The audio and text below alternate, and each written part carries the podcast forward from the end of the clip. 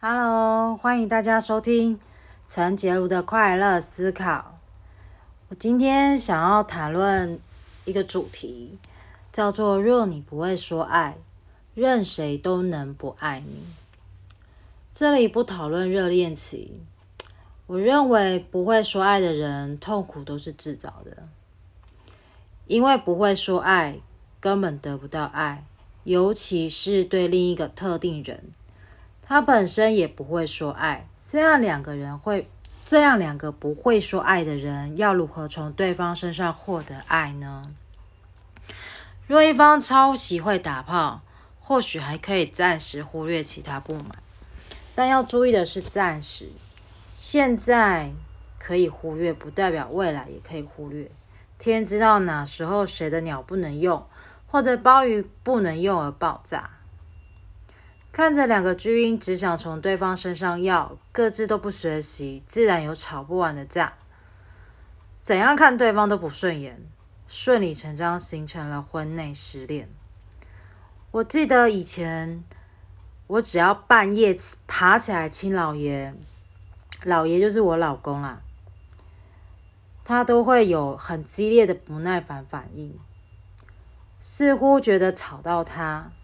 还是反射性的不习惯，这我就不清楚。我从来没有跟老爷提过，我只是自己默默的在研究原因。我也不会因此玻璃心，觉得他不爱我，因为睡着了嘛，只是潜意识无脑反应。当事人不一定知道为什么，得从很多小细节去破解方式。但是从老爷描述他小时候的成长背景，描述他的家人，我隐约猜测是一个缺乏亲密关爱的家庭，大都是以严厉的教育方式。因此，我也观察了老爷与婆婆、小孩间的互动，给我感觉似乎缺少了温度啊。这里要先讲一下，我跟老爷都是属于再婚。老爷的小孩已经长大了，我的小孩现在在前夫那边，所以只有我平常只有我跟老爷两个人一起生活。我观察老爷跟婆婆他们之间的互动啊，就是觉得好少了温度。我跟我的家人互动是非常非常的吵闹，时常都会让人家觉得，哎，我们这一家是不是在吵架？所以。我们家非常热闹，老爷他们那边是非常的没有温度，我就觉得说啊，这是下雪了吗？怎么那么冷呢？还有因为怕被拒绝啊，怕没面子，所以老爷所有的要求啊，都会用很迂回的方式表示。如果我猜错或没有照着说中的方式做，老爷都会一直生闷气。但是他不会说出来，你得要自己猜，自己讲出来，讲对了他就好了。有时候讲对了，他不一定会承认，因为还没有达到做到这个步骤。反正整个过程就会很烧脑，让我这种直肠子的人完全听不懂、看不懂，迂回的人到底要什么。随着阅读量的增加，我我都会看心理学啊、同理心的的类似书籍，当然也会看商管嘛。然后这但是这些不在今天的讨论范围内。我也渐渐了解，原来这些擅长读心理的人，他们很喜欢这种猜测某种行为背后的可能，而当事人呢，他迂回。他也希望你能够猜中他们不敢说出来的真正的理由，真正他们内心想要的东西。他们会觉得哦，他们被同理了，所以他们不愿意开口自己说，而是要你讲，由你嘴巴里面讲出来，也会给当事人一种哦，这不是我讲的哦，这是你讲的哦，哦，他就可以把所有的责任都推给你讲的那个人身上。那当然了，当事人就会很有面子嘛。那不是我讲，是你自己讲，你要给我的嘛。的确是真的，很厉害的高招。我觉得啦，应该是没有安全感，或者不想没面子，然后也怕得罪人，才会有的迂回现象。我试了很多很多的方式，才突破这种恼人的模式。我举个这几年很实用的方式，以身作则。第一个，热情迎接。每天老爷回家时，我都会冲到门口迎接他回家，一定都会亲亲他。如果你看过哈巴狗，那一定可以明白我全身上下的表情，就像只哈巴狗一样。啊，一点都不夸张哦，我真的就像一只哈巴狗。我好开心你回来了，老爷，我在等你回家呢。你看，还有老婆在家里等你，是不是很幸福呢？然后会大大的给老爷一个抱抱。但有时老爷会觉得他身上脏脏的，还没有洗澡，所以他就不给抱。偶尔心情好呢，还是会给抱啦。曾经我为了这件事跟老爷吵架。因为有几次我回家的时候，老爷都在划手机，对于我回家这件事完全没有任何表示，也没有任何表情，似乎完全没有这回事。甚至我说我回来了，他连个反应都没有，我整个感觉冷冰冰，嘘。老爷知道后，直到现在都会回应我，也会给我亲亲加抱抱。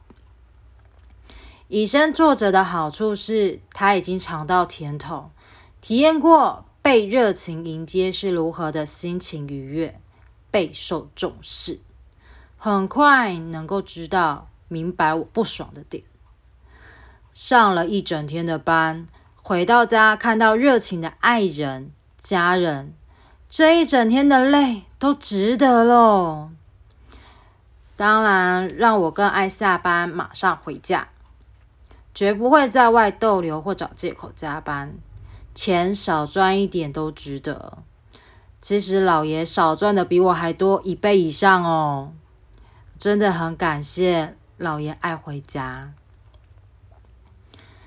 爱与感谢就是要大声说出来。